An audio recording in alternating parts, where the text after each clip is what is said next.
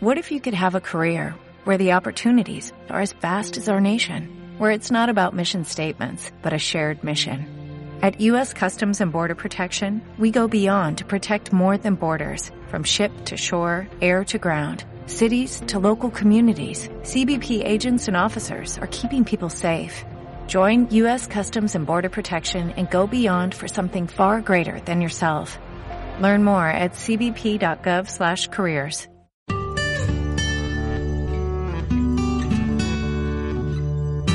Educación respetuosa. Un programa sobre una visión de la educación basada en el amor y el respeto hacia nuestros niños y niñas.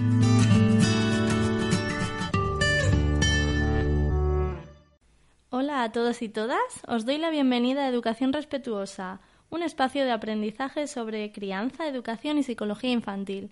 Yo soy Marta Martínez, mamá y psicóloga infantil, y me acompaña como cada semana mi compañera en el proyecto de Educación Respetuosa, María Santonja. Hola a todos y todas. Bueno, el tema que hemos traído para hoy, seguimos con las navidades. Hashtag navidades respetuosas, seguimos con, con el monotema, pero queda mucho de sí, ¿eh? la verdad. Y no acabaremos. Y tendremos temas guardados para el año que viene retomarlo. Sí. Pues era un poco criterios o, o cosas para reflexionar cuando vayamos a, a comprar juguetes. Mm, Efectivamente, en el podcast anterior hablamos de qué se puede regalar, ya abrimos un poco el abanico, ¿no? Que no solo se pueden regalar juguetes, que quizás sea lo que pensamos inicialmente. Yo creo que dimos unas ideas bastante interesantes. Si no lo habéis escuchado, os recomendamos que lo escuchéis. Pero bueno, siempre suele caer algún juguete, Sí, es inevitable. A veces, eh, bueno, a los niños les gusta, pero también yo creo que a los papás y mamás les hace ilusión también regalar juguetes. Entonces, si nos decantamos por regalar algún juguete, eh, ¿qué criterios tendríamos para escogerlos? ¿Cuáles serían los mejores, eh, las mejores formas? Ya descartamos algunas, ¿no? Los catálogos, etcétera. No sé si quieres recordarnos un poquito, por si alguien no lo ha escuchado, las formas de no elegir juguetes. Bueno, sí, un poco hablábamos, ¿no? De todos los... Pues eso, que normalmente hacemos lo de toma un catálogo y elige aquí, toma. Y un poco, pues, eh, tener en la cabeza, ¿no? Que los juguetes son una forma de transmitir valores, son una forma de, de, de que ponemos en ellos, ¿no? Muchas cosas. Los niños y las niñas lo utilizan para reproducir todo lo que es el mundo adulto. Y entonces, pues si vamos a regalar esos juguetes, un poco que tengamos en la cabeza cuáles son nuestros valores, ¿no? Y cuáles son nuestra forma o nuestra visión de lo que es la infancia o qué queremos transmitir en, eh, a nivel educativo. Y por lo tanto, pues hay ciertos catálogos o ciertas cosas que, como vamos a ver, ¿no? Ya de, de fondo tienen, pues eso, ciertos valores Sobre todo se sexistas, nota bélicos. eso, justo lo has dicho. Yo creo que en el tema de los estereotipos de género se ve, pero, pero muy, muy, muy, muy descaradamente con las cocinitas y para niñas. Cuando luego ahora, por ejemplo, estamos en un boom de, de los, Los programas, exacto, de los programas televisivos de cocina que gustan un montón a hombres y mujeres, incluso a niños y niñas. Eh, Tenemos Masterchef Junior incluso, o sea, eh, luego ya los que me encantan, los de limpiar, los juegos de limpiar, Oh, que eso, es sí. maravilloso, y luego los de herramientas, construcciones, coches, eh, todo para niños. Entonces, bueno, directamente deportes, eh, incluso, eh, todo para niños. Claro, y al final ahí estamos marcando desde muy pequeñitos también luego todos esos este- estereotipos que vemos en la vida adulta, ¿no? De el, el hombre que es más activo, ¿no? El hombre que... El hombre hace deportes, el hombre es el manitas de la casa y la mujer cuida a los Claro. niños Y y, en la hace infancia hace, juega con las muñecas Exacto. y juega con las cocinitas. sí. Al final Entonces son juguetes normalmente de ese tipo eh, que lo que promueven es eh, la imitación. No son juguetes tampoco que promuevan el juego simbólico tal cual, sino es un juego reproductivo, es un juego de imitación de lo que veo que hace el adulto, ¿no? ¿Cómo sería un juego simbólico no reproductivo mm, del que estás, o sea, a, di- a diferencia del que estás diciendo que reproduce lo que observa el niño, ¿cómo sería? Bueno, pues sería yo coger un elemento que no tiene en principio una estructura ni un diseño. Estamos hablando, ¿no? De, por ejemplo, yo si cojo una piedra y la hago hacer como un coche. pero normalmente le damos un coche, ¿no? Con toda su forma de coche, ¿no? Sí, o con una caja o una casita o algún tambor o algún horno. o- Yo, por ejemplo, agradezco mucho que de niña no haber, que nunca me hubieran comprado una casa de muñecas. Porque lo que más me gustaba a mí era hacer casas de muñecas con cajas de, de- de zapatos.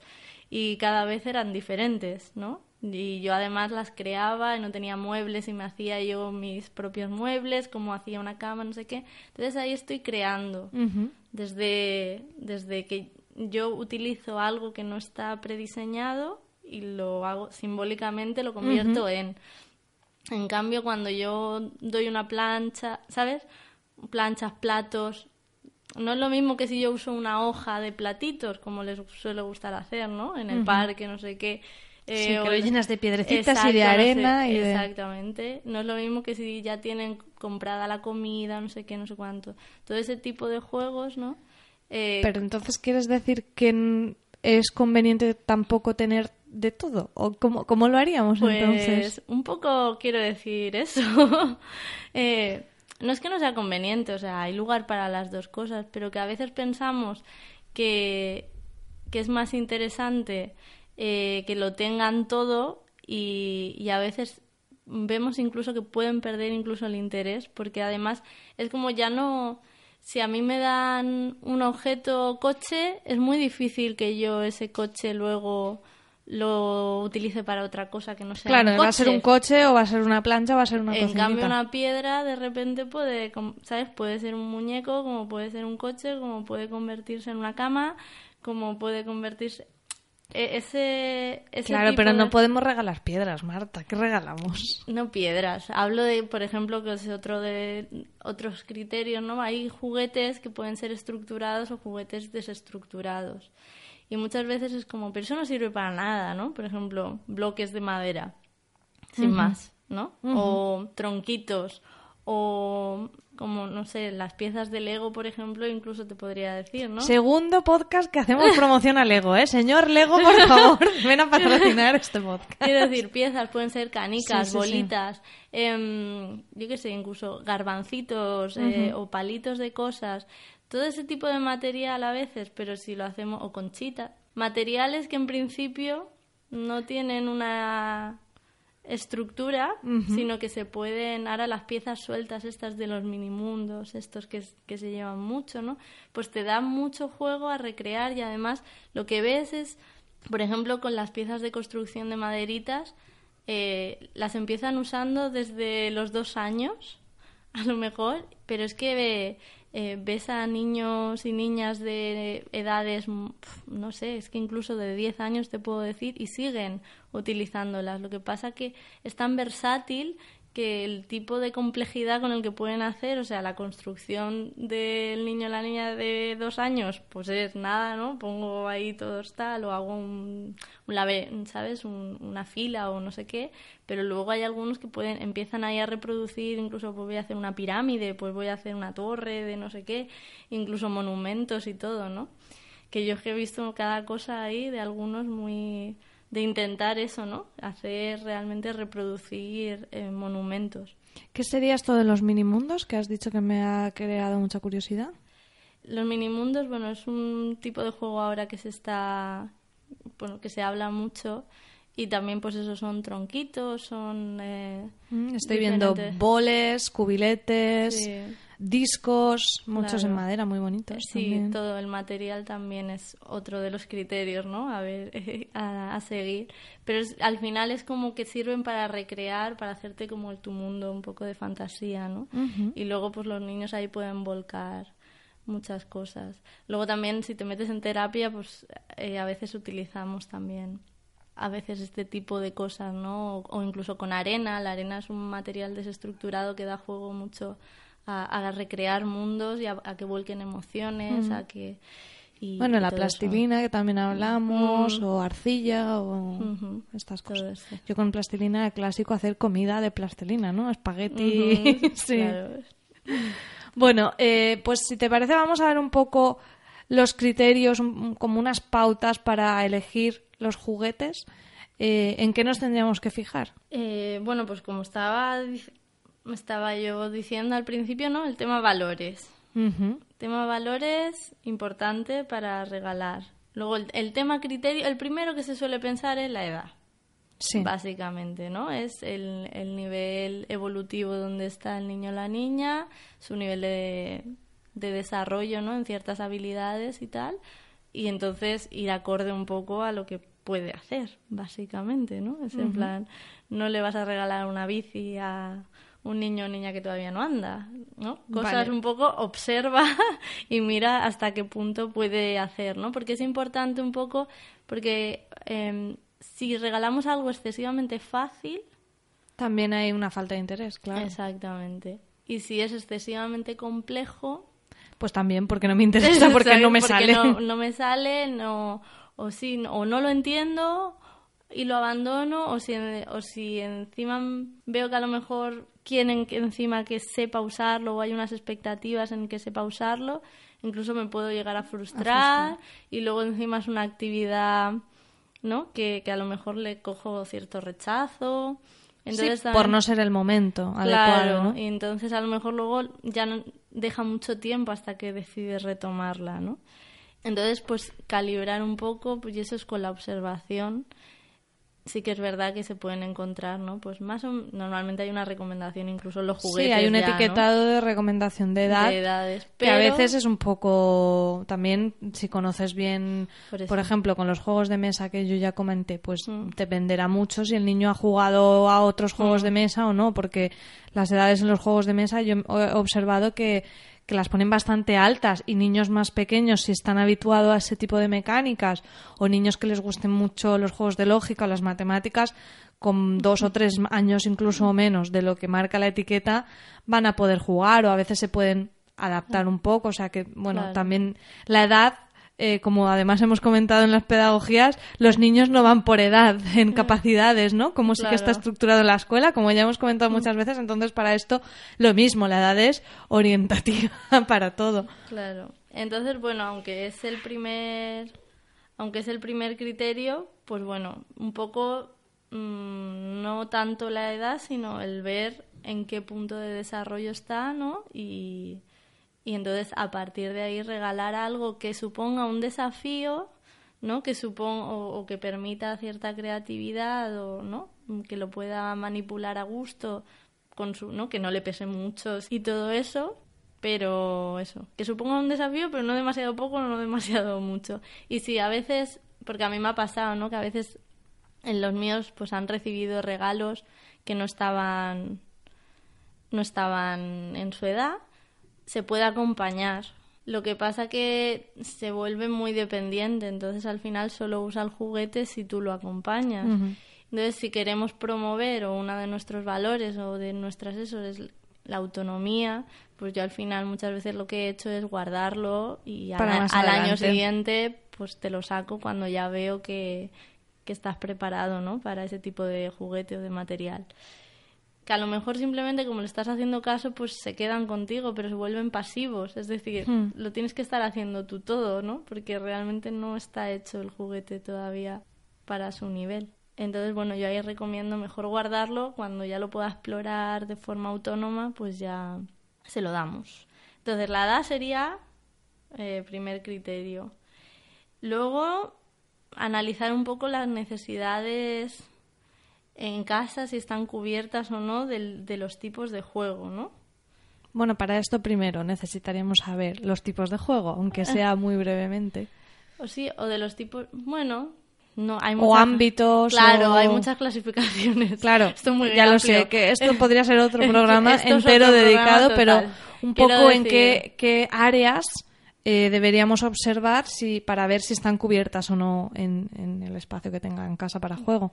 Claro, por ejemplo, si tiene juegos de movimiento, imagínate, ¿no? De movimiento más eh, grueso, por ejemplo, ¿no? O para salir fuera, Pelotas, combas, Claro. mm, gomas elásticas. bicicleta, un twister.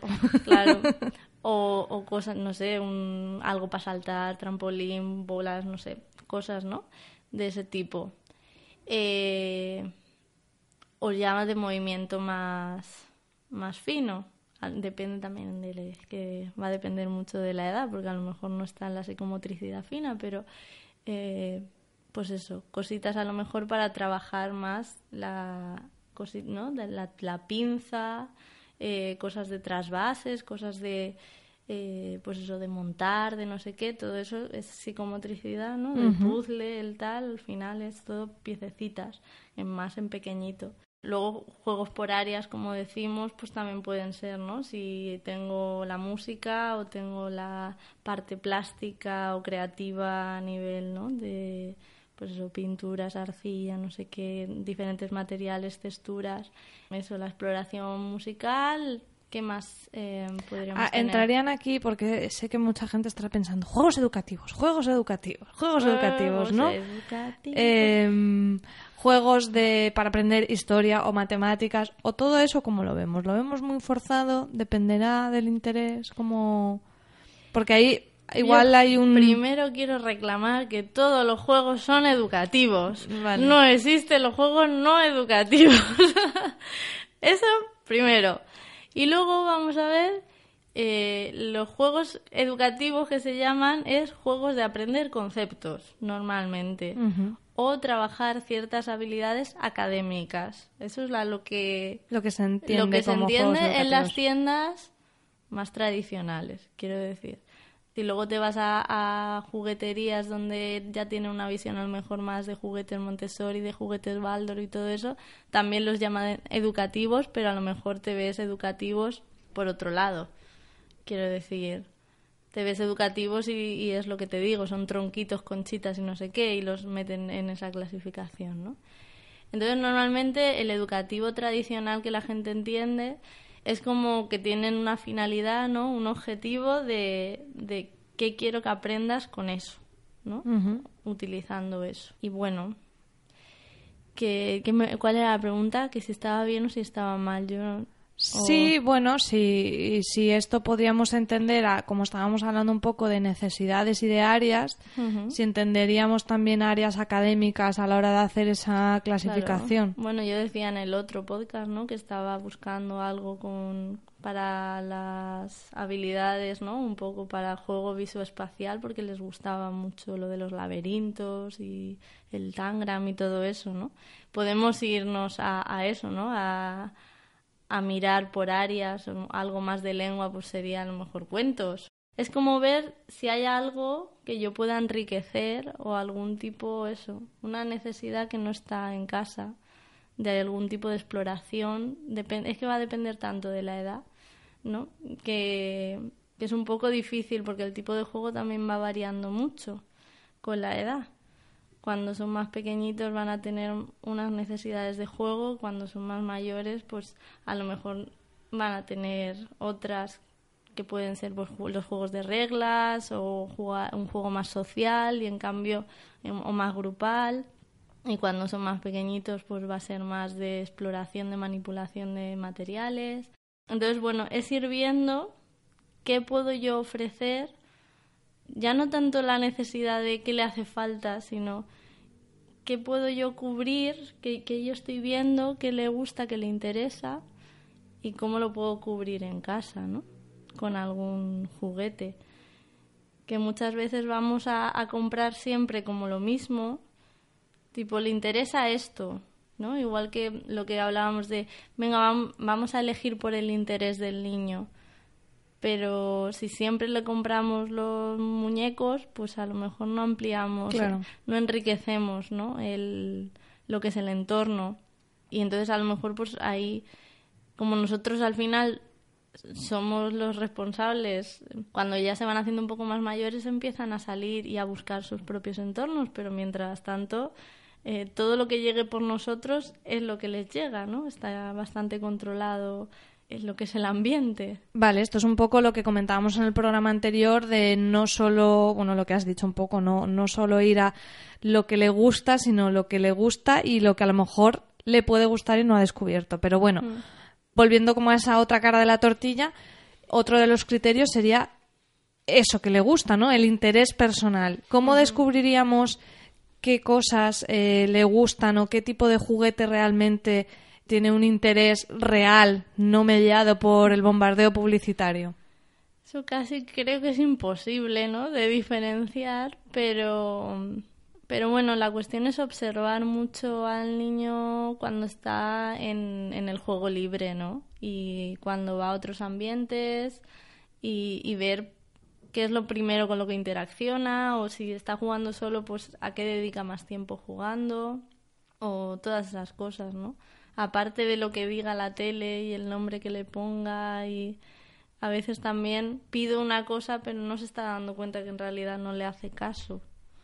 O sea, en realidad es como pido porque... Porque es lo que toca, ¿no? Porque, es lo que, me han dicho que tengo que hacer. Porque es lo que sale por, por la tele o, o, luego tampoco hay conocimiento de ciertos juegos o juguetes, ¿no? Porque no están tampoco visualmente, es lo que decimos. Si yo ofrezco un catálogo, yo digo, si le ofreces el catálogo del héroe Merlin para que elija, te digo yo que elegiría un montón de cosas también. El martillo, los clavos, el no sé qué, lámparas de colores, no sé y es que yo me imagino un plan, ¿sabes? Entonces, en base tú también a, a, a, cómo lo presentes. A qué le estás dando a elegir, pues también estamos un poco limitados, ¿no? Limitando ahí el interés, porque... También eso me hace pensar en un tema que es, eh, no tiene, bueno, tiene relación indirecta con esto y es cuando abren los regalos, ese esperamos como que los niños y niñas flipen y sea algo súper deseado y también quizá por eso vamos muchas veces a escoger ese regalo eh, de moda, con los colores, reconocible por el niño, ¿no? Porque esperamos como esa gran sorpresa, aunque luego a lo mejor no necesariamente eso significa que le vaya a hacer caso a posteriori, que ese juguete a lo mejor ha tenido un gran impacto, una gran emoción que ha durado cinco minutos y, nada más. Claro, ¿qué pasa cuando regalamos cosas de este tipo que a lo mejor hemos valorado nosotros que, son juguetes idóneos porque cumplen nuestros valores, porque cubren necesidades no cubiertas, incluso porque hemos observado que pueden ser de su interés, pero que cuando el niño lo abre se va a quedar un poco como diciendo, ¿esto qué es? ¿no? ¿Cómo, cómo gestionarías tú esa situación? Yo creo que, bueno, es que claro, a mí no me pasa, pero eh, simplemente acompáñales a jugar, ¿sabes? Sí, es abrirlo y decir, bueno, pues mira, esto es esto, vamos a probarlo, ¿no? Claro, o vamos a abrir y vamos a ver qué pasa y vamos a explorarlo juntos, quiero decir. Yo creo que los niños, ellos tienen interés en casi todo, o sea que... Bueno, pero a veces pasa lo que hemos comentado, que, de saturación por, mm. por tanta cosa al final lo pierden ese interés por tanto paquete, por tanto regalo, por tanta cosa ah, que has abierto. Pero eso ya es cómo entregárselos, cuándo, dónde, y está claro que si lo entregas todo de golpe vas a tener ese desinterés muchas veces, ¿no? Entonces, a veces es pues cuando vayas a entregar este tipo o cuando o que o se lo entregas todo de golpe, pero luego lo como decíamos, ¿no? Lo guardamos y luego lo, vamos sacando, en un momento y si es eso, ¿no? Si, si lo que le vas a presentar son cosas que no conoce o que son para nuevas técnicas, yo qué sé, o que no sabe cómo funcionan, pues evidentemente a lo mejor necesitan eh, acompañamiento en ese momento, pero en cuanto también vea que tú estás presente, ya hay un interés porque tú estás presente en sí mismo, ¿no? Y sí que es verdad que se pueden puedes tener ¿no? ciertos conflictos o decepciones ¿no? si, si ah, tiene muy marcado el yo quiero no sé qué marca de no sé qué, no sé qué y, y no sé, no la recibe, ¿no?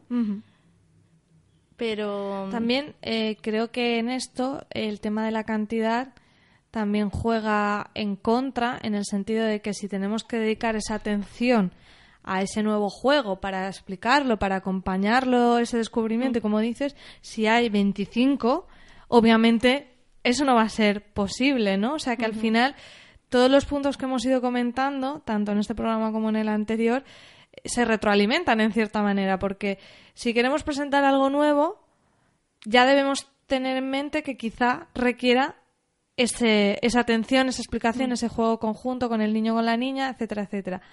Por tanto, si regalamos un montón de cosas, no va a ser posible hacer esa exploración. Entonces al final vemos que todo va encajando, ¿no? Claro, claro. Y luego, bueno, pues aunque regales 25, pues es eso. Hoy no jugamos con todos, ¿no? Dejo los que para un momento que tenga el tiempo para acompañarlos, ¿no?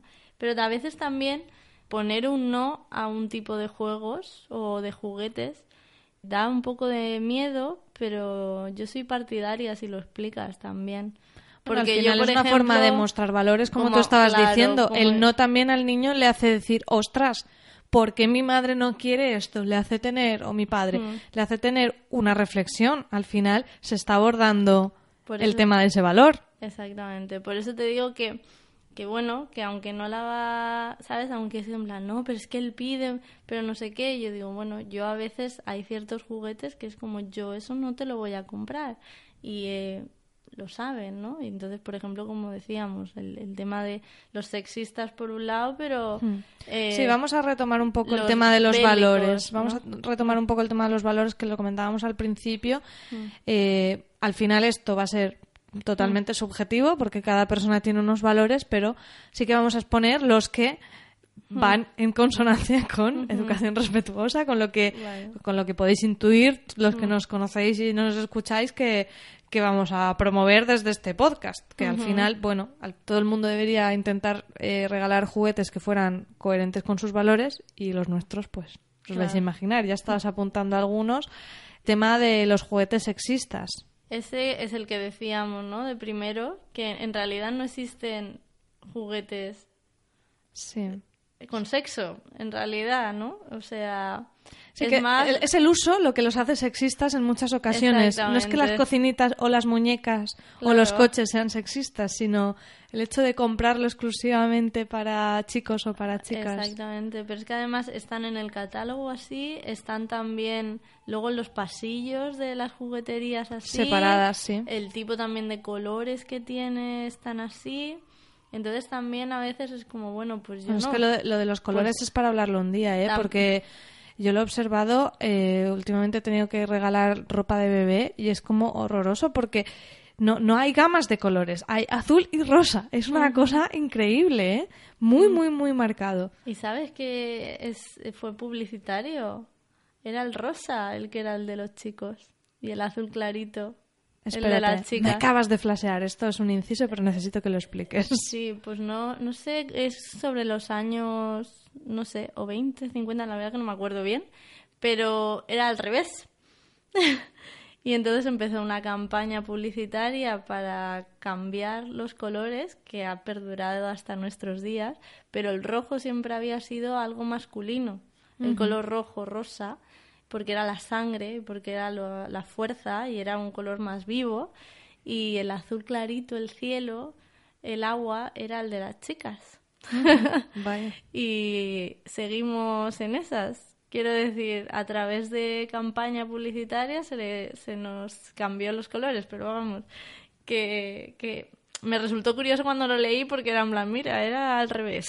Sí, pero al final Era- lo que haces es que lo asocias a uno de los géneros y haces casi imposible virarlo, ¿no? Porque vestir a un niño de rosas como ya totalmente Sí, sí. eh, desentona. Una niña de azul, bueno, Claro. un poco menos, pero también. Mm. Entonces, pues ropa amarilla para todo el mundo, y naranja, y verde, Mm. y violeta. Claro. Pero sí, en los juguetes est- está también muy marcado. En el tema muñecas es que es el rosa por todos lados. Claro, y al final estamos eso, o sea, al final el tema es que estamos cargando con, con el, el juego es, eh, es una co- conducta que se da incluso en los animalitos, ¿no? Es también somos animalitos nosotros, pero bueno, que se da para da- aprender a adaptarnos a la sociedad, ¿no? Para, para aprender habilidades ¿no? Desde juego para desarrollar ciertas habilidades que luego me van a servir también, ¿no? Para estar adaptándome a mi entorno y las voy practicando, por así decirlo. Entonces, si yo regalo ciertos juguetes para que practiquen ciertas habilidades, que es como, esto es lo que Lo a que ti te toca en la falta. vida, ¿no? En realidad, de cierta manera estamos diciendo eso. Claro, entonces si queremos que nuestros hijos, hombres de adultos, por ejemplo, se impliquen en la crianza de sus hijos cuando tenga, cuando llegue ese momento, pues es un valor positivo que, que consideramos positivo, pues habría que regalarles muñecos y muñecas también a nuestros hijos hombres y a nuestras hijas mujeres, eh, si queremos que sepan cambiar una bombilla y no tener que llamar a alguien para usar el taladro y colgar un cuadro, pues habrá que regalarles herramientas, ¿no? Al final es un poco lo que dices de que queremos que desarrollen. que no significa a lo mejor quitarle lo otro, no por eso no vamos a no regalarle muñecas y muñecos a las niñas, ¿no? Se, no, se no, trata claro, de ampliar. Pero sí que es como difícil porque desde muy pequeñitos ya están con Sí, lo de están esos muy de- marcados. Esos de chica y esos de chico, ¿no? Entonces, eh, optar a veces también por jugueterías donde no tienen esos colores, las, el tipo de juguete que no, no, tú lo ves y de por sí no percibes de qué es, ¿no? Luego porque- aparte son de materiales, ¿no? Madera. Ellos a nivel inconsciente ya lo están recibiendo y lo pueden rechazar por eso. Es decir, ¿cómo me regalas esto que es de, de niña? Por ejemplo, hay algunos muñecos típicos de que, que- muñecos de bebé, ¿no? No Mm, me refiero sí. a muñecos de muñecos de acción o Sí. muñecas Sí, de sí. otro tipo, sino muñecos bebé que las cajas son rosa, todo rosa. Entonces, eh, un niño de 5 años ya tiene totalmente, bueno, y de 4 incluso, de de 3, tres, ya tiene totalmente interiorizado esos estereotipos y esto del tema de los colores y va a decir, eh, eso no lo quiero porque yo soy un chico, al final Claro.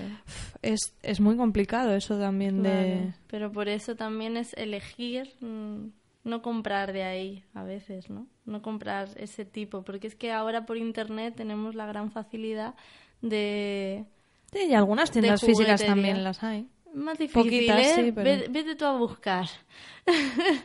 o por lo menos yo encuentro muy poquito, ¿no? Ent- Entonces, para mí, Internet en eso sí que es una herramienta para encontrar juguetes que cuadren con, con mi idea, ¿no? De, de lo que quiero del juguete. Entonces, bueno, pues eso, por un lado, ser conscientes de eso, ¿no? Del sexismo. Luego, por otro lado, el tema de la violencia, ¿no? Que parece que el sexismo está como más candente y como que, ay, ha- hacen juguetes sexistas, ¿no? Como que... Y lo de la violencia ya se nos ha olvidado. Pero todo el problema del sexismo viene... O sea, el sexismo al final lo que crea es violencia. Quiero decir, el problema base es la discriminación que luego se genera, no sé qué. Entonces, que no se nos olvide eso, ¿no? El, el, para mí, el tema de juguetes no bélicos que no promuevan la violencia, pues también está dentro de mi de mi criterio a seguir. ¿no? Claro, lo que pasa es que aquí eh, yo estoy viendo en el, en el artículo que has preparado, quizá como juguetes bélicos a todos nos vengan a la cabeza pues todos los, los muñecos así con estampado militar y metralletas y, y soldados, pero hay más cosas, ¿no? Juegos de piratas, juegos de ladrones, eh, de, un de poco... los que te meten en la prisión. Claro, al final es un poco la idea esa de, de que son eh, de los buenos y los malos, de un- una visión del mundo muy muy blanca y negra y de los castigados y y, los castigo. castigadores, ¿no? Y al final todo eso eh, se va metiendo, ¿no? Y además, ¿cuál es el castigo? El castigo es te meto en la prisión, te meto un puñetazo, te disparo con una pistola, ¿no? Y te atrapo. Eh, entonces, desde mi punto de vista, que no es una visión que yo quiero transmitir, porque además es una visión muy dicotómica que no puede evolucionar, ¿no? Como que el muñeco malo ya siempre le tocará ser malo y al que es bueno siempre le va a tocar ser bueno, Me ¿no? estoy Por ej- acordando tanto de Toy Story ahora mismo. un poco eh, bueno por ejemplo la- las muñecas Waldos no que no tienen ni cara es como eso llevado al extremo es decir no te pongo ni una emoción para que tú le puedas dar totalmente el, el juego no que quieras a esto entonces por ejemplo a mí para mí esos también están promoviendo cierta visión de lo que es el mundo o de de cómo se resolucionan las cosas, sobre todo, ¿no? Como que la solución a esto siempre es te- El castigo. el castigo. Sí, entonces, pues a mí personalmente no me gustan y tampoco no, o sea, los míos, por ejemplo, no tienen juegos de ese tipo. Luego iríamos también en otro tema que eh, cierta eh, que también tienen cierta violencia, la competitividad, ¿no? Los juegos competitivos. Eh, yo en esto no, no, no lo tengo tan marcado como tú, pero en- en- entiendo un poco lo que, lo que dices, ¿no? De intentar fomentar más juegos cooperativos, más que nada porque la competitividad, que en sí, yo no creo que en sí sea un valor malo, o sea, es como todo, ¿no? Llevado al extremo, al individualismo exacerbado. El problema es que eso ya está en todos lados. O sea, eso ya llega. O sea, porque yo pienso que, que cierta competitividad eh, bien entendida, en el sentido de intentar uno superarse, no por quedar por encima del otro, ¿no? Sino el, el intentar llegar. Lo que pasa es que es difícil porque Es siempre que- quedas por encima del otro, ¿no? Pero es bueno. que, claro, yo, yo entiendo si es contigo misma, que es como yo quiero mejorar, o si quiero ser mejor que, si es Ya, en ya, ya, comparación. Y entonces, bueno, que yo no digo que evidentemente la mayoría de juegos son competitivos, juegos tradicionales, que tampoco creo que pase nada, pero yo sí que mi, mi experiencia es que, que si tú les permites que ellos jueguen con las reglas, los convierten en cooperativos. Ellos son equipo, muchas veces, y prefieren tener como al adulto de referencia, ¿no? En plan, todos contra mí. O sea, yo lo que, lo que siempre he recibido es cuando hago juegos o no sé qué, ¿no? Con, con niños, y es como se convierten en... Ellos se hacen cooperativos de forma natural si yo les permito, no les, no les marco la regla, ¿sabes? Si les digo, no, es que el juego es así, ¿no? Es individual, no sé qué. Yo les dejo que ellos se hagan equipo.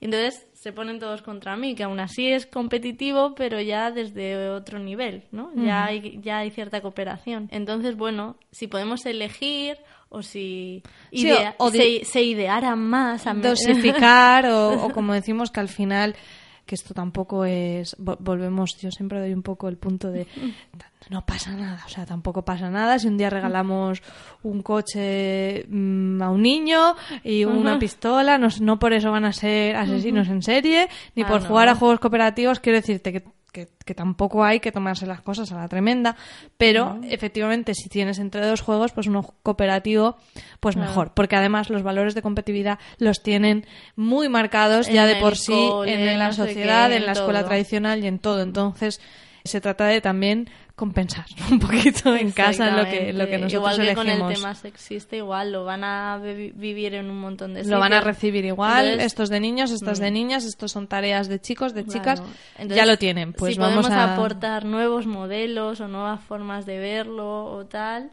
mm, a mí no se me hace tan difícil. O sea, no sé. Ha- Hay gente que yo sé que a lo mejor en otros entornos es como, pero ¿cómo lo voy a dejar, no? De tener una pistola o de tener un no sé qué. Yo realmente no lo he tenido tan difícil en marcar esos límites, ¿no? y bueno, van a casa de otros amiguitos y si ellos tienen, pues lo usan y tal. O si ellos mismos han querido hacer el juego de la lucha, pero yo, por ejemplo, tengo de espadas y de no sé qué, o para que luchen, tengo los churros estos de piscina Sí.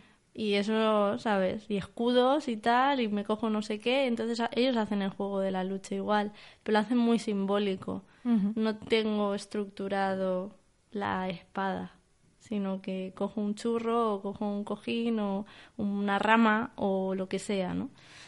Y bueno, yo lo prefiero así, pero vamos, que... Sí, como decimos al final, valores, ¿no? Cada uno Claro, tiene cada los suyos. uno. Luego, otro tipo de valores también a elegir, que también te lo da mucho Internet, por eso decía, son, por ejemplo, si queremos elegir juguetes ¿no? de materiales pues ecológicos o no tóxicos o de comercio justo, ¿sabes? o que sean locales, que jugueterías de producción española, que no sean países Importaciones claro, países del que no sabemos mundo. tampoco de dónde vienen, ¿no? O juguetes reciclados, o juguetes de segunda mano, ¿no?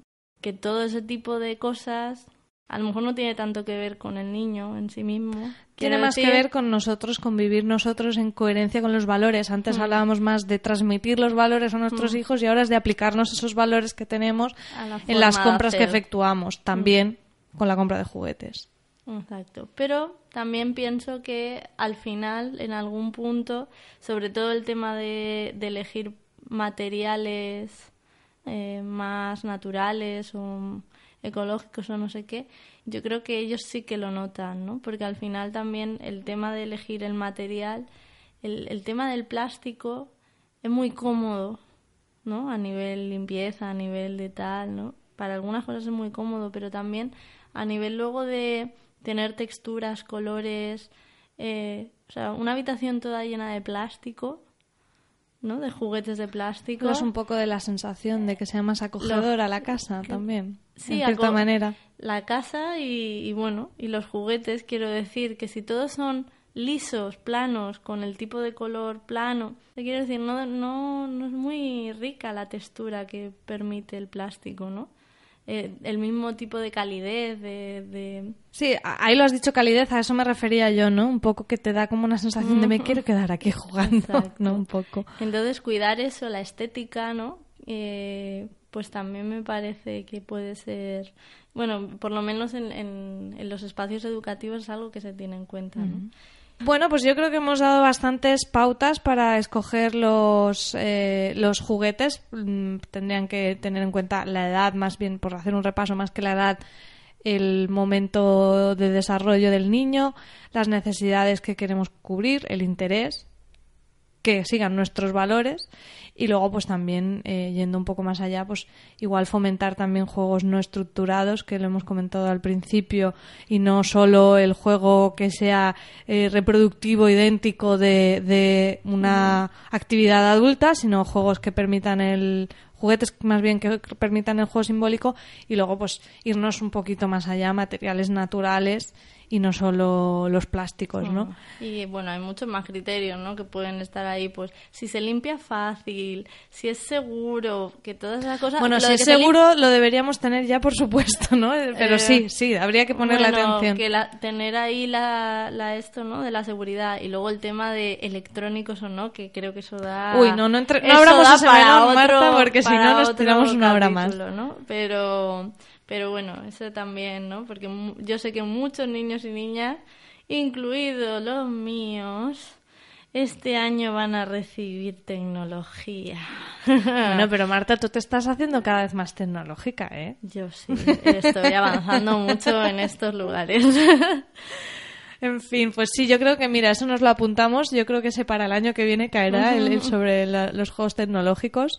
Pero si no, hoy ya era, era demasiado extenso. Creo que con las pautas que hemos dado hemos dado una guía bastante interesante que, como decía al principio, se complementa con el episodio anterior sobre regalar cosas que no solo sean juguetes. O sea que os hemos, yo creo que con esto ya tenéis por lo menos para eh, reflexionar y darle una vuelta y enfrentar esas compras navideñas por lo menos con, con cierta reflexión y no solo con un impulso y un agobio y lo que suele pasar en, esta, en, en estos días. Pues sí.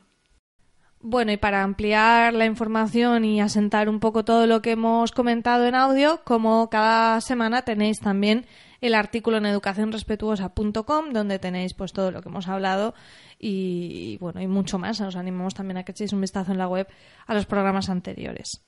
Y bueno, por último, pues si os ha gustado el contenido, ya sabéis que nos ayuda mucho para ganar visibilidad, que nos dejéis estrellitas y reseñas en iTunes y que compartáis para que esto llegue a más personitas que pensáis que le pueda interesar.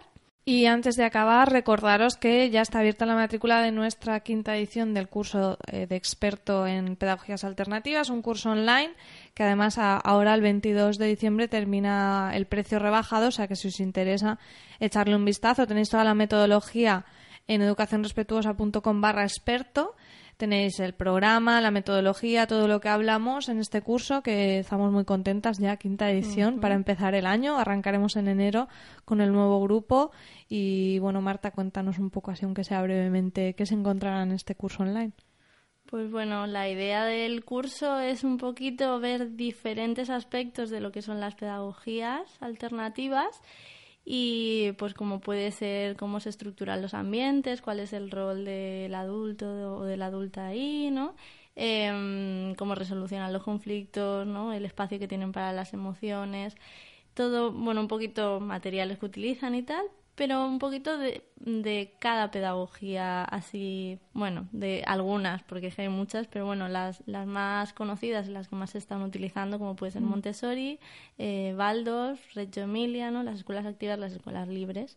Y, y nada, pues un poquito ir contrastando para ir formándonos un poco una idea y también luego ver qué un criterio propio para cada uno. A ver qué resuena también, como hay incluso parte de proyecto personal, pues que resuena con cada persona para luego también llevarlo a la práctica, espero.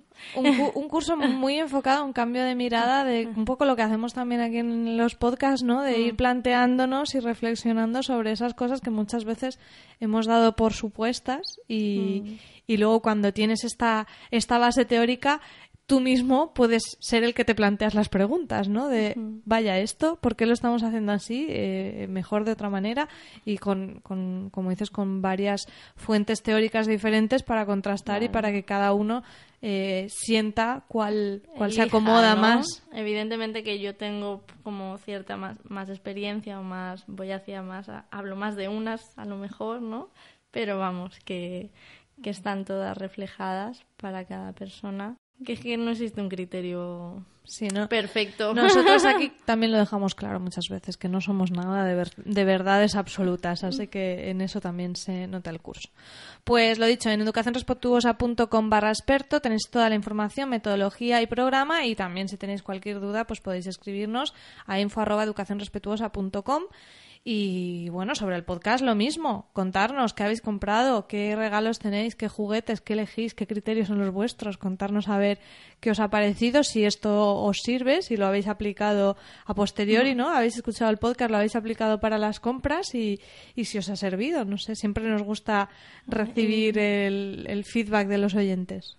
Ya Con esto nos despedimos. Y feliz Navidad a todos. Sí, felices fiestas. Que os traigan muchos regalos. o no. O no, O uno bueno. Bueno, muchos, muchos, es verdad. Muchos no. Que os traigan, que os traigan justos y necesarios regalos. Hasta la vista. Chao. Hasta luego.